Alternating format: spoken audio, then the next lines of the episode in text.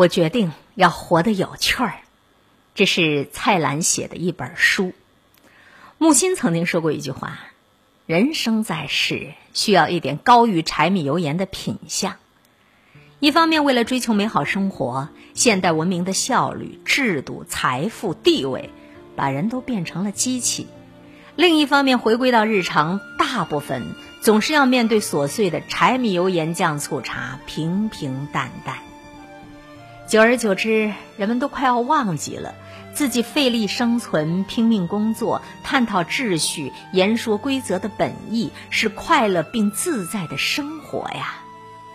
但是总有人能够找到这当中的平衡，有了属于他们的一点品相，不再计较功名富贵，也不再沉溺于世俗的鸡毛蒜皮，从骨子里头。透着一种讲究，在平淡的生活里头活得有趣，对生活有着一种恰如其分的认真。这正是蔡澜在他的人生里所践行的生活准则。他说过：“平稳的人生一定很闷，我受不了闷，我决定活得有趣。”蔡澜先生和金庸、黄沾、倪匡并称为香港四大才子，爱吃爱喝。于是自己组团到处旅行，品尝人间各种美食美味。喜欢看电影，于是在邵氏影业监制四十年。沉迷文字，于是写专栏、写书。又会吃，又会玩，又会享受人生。蔡澜活得潇洒，过得任性，所以金庸才说了：“蔡澜是真正潇洒的人，是世间第一等风流人物。”不过，生活本来的目的就是要尽兴嘛。永远保持对生活的好奇心，永远有一份任性，生活才会有趣。这种活法看起来随性自然，实际上充满了人生智慧。于是，有趣味的生活家蔡澜决定把他七十多年的经历写下来，汇集成《我决定活得有趣》这本书，告诉我们一个人来到这个世界上，如何把这一生活得有趣又通透。接下来。就让我们一起跟随着蔡澜去看一看如何才能活得有趣吧。首先，关于婚姻，要认真，但不要那么严肃。蔡澜这辈子似乎活出了普通人好几辈子才能活出的精彩，不仅仅是美食，情感方面也是如此。崇尚享乐与自由的他，对于婚姻的观点特别的犀利。因此，总有许多年轻人遇到了感情问题，喜欢在微博上找他解疑答惑，而他的回答常常很刁钻又一针见血，所以蔡澜又被人们封为情感专家这个头衔儿。他赞同王尔德的说法：男人结婚，因为他们疲劳了；女人结婚，因为他们好奇，两者都失望。他对婚姻态度有时候可以说是惊世骇俗。他在书中这样描述。如果每一段感情都要以结婚生子为目的，那是很讨厌的纠缠。有些人的遗传基因是生出来播种的，他们很优秀，所以一个女人并不能够满足这种人，要用婚姻制度来限制他们，是野蛮的行为。不过，他也并不是一个漠视女性价值的直男癌，在婚外情的问题上，他也要求妻子享有同样的权利。对于那些所谓的剩女，蔡澜更是为他们摇旗呐喊，不结婚仅仅就是不结婚罢了，结了婚也并不代表就完美了。他觉得这个世界上没有所谓的剩女，他尊敬这些不结婚的女人他们的态度，赞赏他们不被世俗捆绑、不向制度低头的勇气。对于婚姻这个野蛮的态度，女性歧视完全不必为不结婚生子而烦恼。不过，蔡澜同样也在他的书中提到。目前并不能够奢望社会很快对于女性结婚的问题做出改变，最大的问题是要那些女人克服自己的心里的魔鬼，能够抵抗得住周围的议论，不把自己给贬低了，那样才能够成为真正自由的人，成为一个好女人。蔡澜说自己身边就有很多种这样的好女人呢，她们有空了就会去旅行，去探望远地的老朋友，爱读书，喜欢看电影。这些精神伴侣都比一个坏丈夫要强得多呀。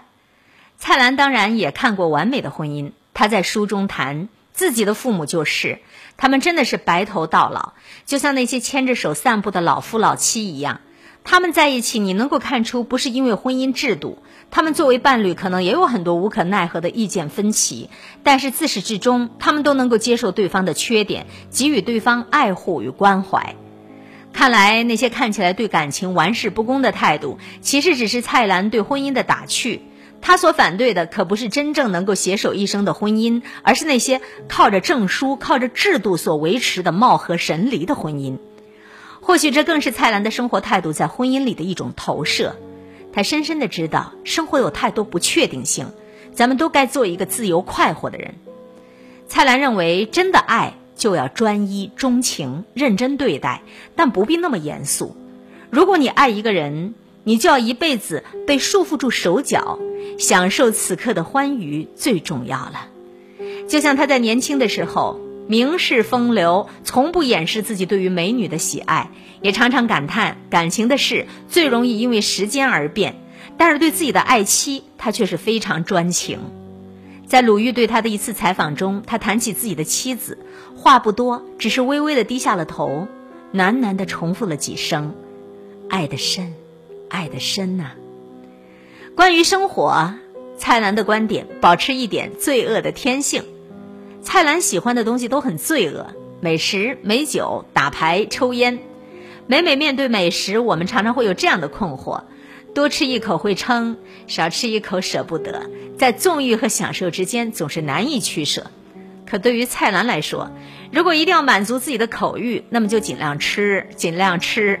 放纵一次，你就知道了，你自己的极限究竟在哪里。得到的结果往往是不要让自己第二次还重蹈覆辙。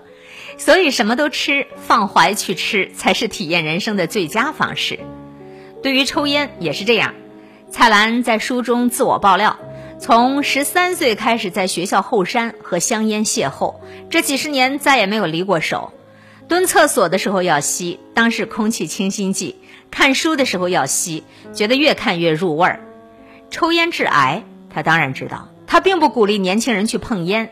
但是对于孤寂的长者，对于在城市打拼的人，还有那些辛苦了一天的乡下人，抽烟给他们带来的安详是别的东西替代不了的。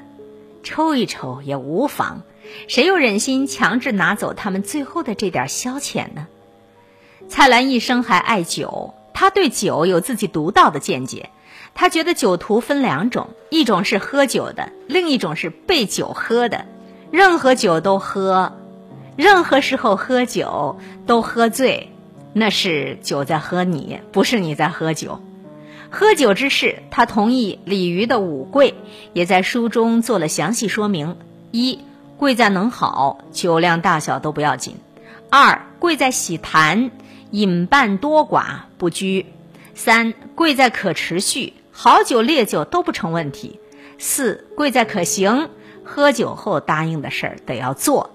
第五，贵在可止，长喝短喝，喝得多喝得少，一旦叫停，就能够再也一滴都不喝。抽烟喝酒不运动，怎么舒心怎么来。大吃大喝也可以是对生活的一种尊重。蔡澜总是劝解别人不要总绷着，尽情享受，人生才妙。活得不快乐，长寿有什么意思？这种享乐的心态，什么时代都合适。这也让蔡澜成了四大才子当中唯一一个还活跃在大众视线的人，做节目、出书，百无禁忌，分享吃喝玩乐。我们总说自律自律，饮食健康，早睡早起，用各种条条框框束缚自己，这样的主张固然非常棒，健康养生。但另一方面，你的生活明明已经很累了，你还在不断给自己施压，生活就会更好吗？有时候过于克制，反倒会失去很多生活的乐趣。关于美食，保持好奇心。蔡澜最有名的身份还属美食家，简直他就是一本会走路的百科全书。不过他自己更愿意被人叫好食者。他爱吃，爱尝试新东西，吃了几十年了，对吃有点研究。对于吃。蔡澜觉得，我们吃的并不是简单的食物，是一种习惯，也是一种乡愁。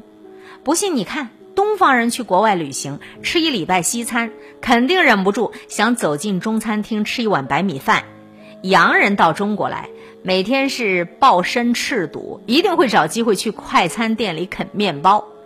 味蕾的喜好，它一定都烙印着每一个人对故乡、对童年的怀念。所以，并不是每个人都可以随便吃遍天下，这是舌头的局限。那些有幸在年轻兜兜转转到处跑的人，能够接受更多的事物。就像蔡澜，出生在新加坡，留学日本，而后返回香港工作。太多的游历铸就了他的美食学问。他经常被人问到：怎样才能成为美食家？他说：“要成为一个好吃的人，先要有好奇心，什么都试，因为试过了才有资格评判。舌头也需要锻炼，长此以往，慢慢就会变得懂得欣赏食物了。生活何尝不也是这样？或许我们对有趣的生活只差一颗好奇心的距离。在蔡澜看来，吃不仅仅是天赋，是好奇，更是一种学问。当你学成了吃的学问，你就会发现，哎。”它是你交朋友最好的武器了。